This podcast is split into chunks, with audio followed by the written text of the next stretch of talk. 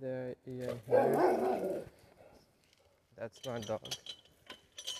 Another dog appears in front of my garden, and because of this, he tried tried to get him to kill him, finish him.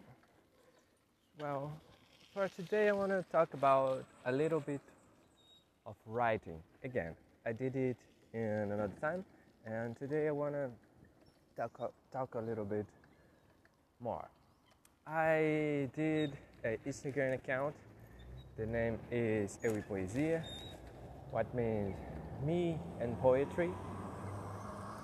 And la- there I post my, my own my own poetry. I like to write because I like to, to see what I'm thinking.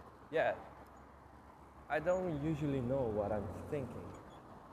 I mean, I have the capability of thinking of a large variety of things, and that's the fun, fun, fun thing because I waste thinking process. You do it too. We do it a lot. We have a lot of things to be thinking of in our day, and because of this, we waste our our let's say our hand, you know, our capacity of thinking, our thinking process is wasted because we think in a lot of unnecessary things, useless things. In fact, our day is full of things like this, like that. We live in a world that floods us with a lot of useless information and it makes our brain um, saturated with things like that. And when we try to put our words in a paper, in the computer, you know, in a document, uh, our cell phones, but not in conversations because we do conversations in an automatic mode. Hey, what's up? What's up? No one answers, you know? You're asking what's up with the people, with the person. But he just asked it back. No one answered. Because people do it in automatic mode. And you do it too. It's good. It is, is a function of our brain that saves us a lot of thinking process, you know? Imagine if every time someone asks you to do something, you had to stop and whoa, whoa, whoa, whoa, whoa, wait, wait, wait. What will I answer? You don't do this. You don't do this. Some guy almost, almost rolled uh, up me with his car, bumped me because he didn't wait in a corner and he isn't able to see me or I see him. His was he was the wrong one. Anyway, uh, we do this in an automatic mode, and it saves us time. It saves us our hand because we don't have to be wasting time to answer every little question pops, that pops up nowadays. It's amazing. But that's time that even though your brain wants to to do it for you, you need to stop and use another part of your brain to have a little heavier thinking. You need to wait a little bit to think and answer. It will help you to deny things that you don't want to do and to do things that you are really, really, really willing to do. It is important thing for your life. Imagine if you are in a position that the, your choice will change your whole life. Just put this thinking process in your mind. the next decision you take will change your life forever. It happens every day. You take decisions that will affect you for the rest of your life. You don't know how your life would be if you choose the other way, other option. But that's the thing. It's like playing a hardcore mode in hacking slash game. You don't know what will happen. You need to take decisions very carefully, but not all of them. Because if you do so, your life will be slow, you would be tired, your mind wouldn't be able to, to make right decisions. You'll feel tired. Imagine every time something pops up in your mind, someone asks you something, you have to stop and wow, wow, wow, wow, wow, wow, wow, what I will answer. No, you you would lose your capacity to make right decisions because you would be tired. So our brain is an amazing engine. And for this, we have those automatic processes, but you need to filter that. When will I when will I let my brain to do all the job? My brain alone do all the job. So that's when the writing skill pops up. It's an ability, it's a skill that requires you to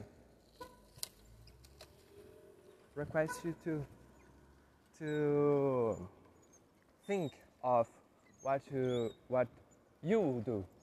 Hey, what do you do next? You can just sit here in, right? Uh, uh, uh, I did this and I did that, and he asked me why, and said I don't know. So you need to have a heavy thinking. You need to pay attention of what are you willing to talking about. Oh, I'll talk about life.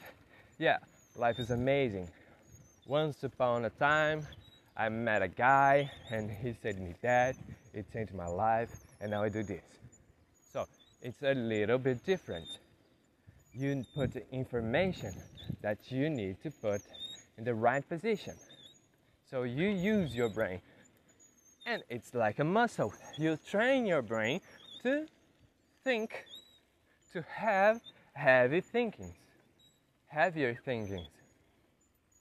And when the time comes for you to take heavy decisions, the real decisions that you can't just let it go and whatever, you'll be prepared. You be, you will be prepared. That's amazing because you can talk about your day, you can talk about anything. You will love to see how we think, how your brain will think. You see, oh, I did that. This is nice. Oh, it happened this way. Now that I'm looking at this, it wasn't this hard. It wasn't the way I was thinking of it helps you to be a better human. And it's very nice when you post a photo, when you talk about something that happened in your life. You can, you can, you can scribe, you can write about it, and people will read and think, "Whoa, this guy really knows how to how to write," and people will enjoy what you do. And if you are thinking about job, in the way that we're living, you can't live without copywriting. And how do you think someone learns how to copyright? He has he has to write, to write, to write, to write, to write, to write, to write, to write. A lot. It's trying and fail. You can't just win. And we, when we are talking about writing skills, the improvement comes with blood. You need to feel cringy about what you did. Otherwise, you won't be good. You can't just be a good writer out of nothing. You need to waste a lot of time. You need to feel shame about you what you did sometimes. Yeah, you need to, to cringe about what you did. Otherwise, you never be able to, to do something good. It isn't easy, but it is nice when you do this. And you have my encouragement. Do it, try it. Do, do it about information, about notice, about news, you know, about news. That was um, that what I mean. Do it about news, you know. Well, in my city, this and that happened. All my day, this happened this way. Do it like a journal, you know, a diary. Write about yourself. What write about what you like. You have a product. Write about what you want your product to do. You don't need about you don't need to say about, to talk about, to write about your product detail per detail. You don't need to to say, oh, my product is about this and about that. You can just say, oh, I want my product to give this feeling, to make people do this, so that can achieve this, and you got you got you get the feeling of your product or the feeling your you want your product to give. And this is very important while you putting the soul of the project. You're trying to find the soul of a product. You now know what your product you need to do and you do the rest. You know it's hard. Now you need to make his armor, his body, and that's a good thing because people have problems trying to find their own way. I mean, trying to find for one reason he does something. And with this writing, you know, and you can do this about your life what you want to get, what you really want to get in your life. Improve your faith, have more money, get more money. You mean it. You name it. That's it for today's guys. I hope this conversation help you helps you to do something. See ya.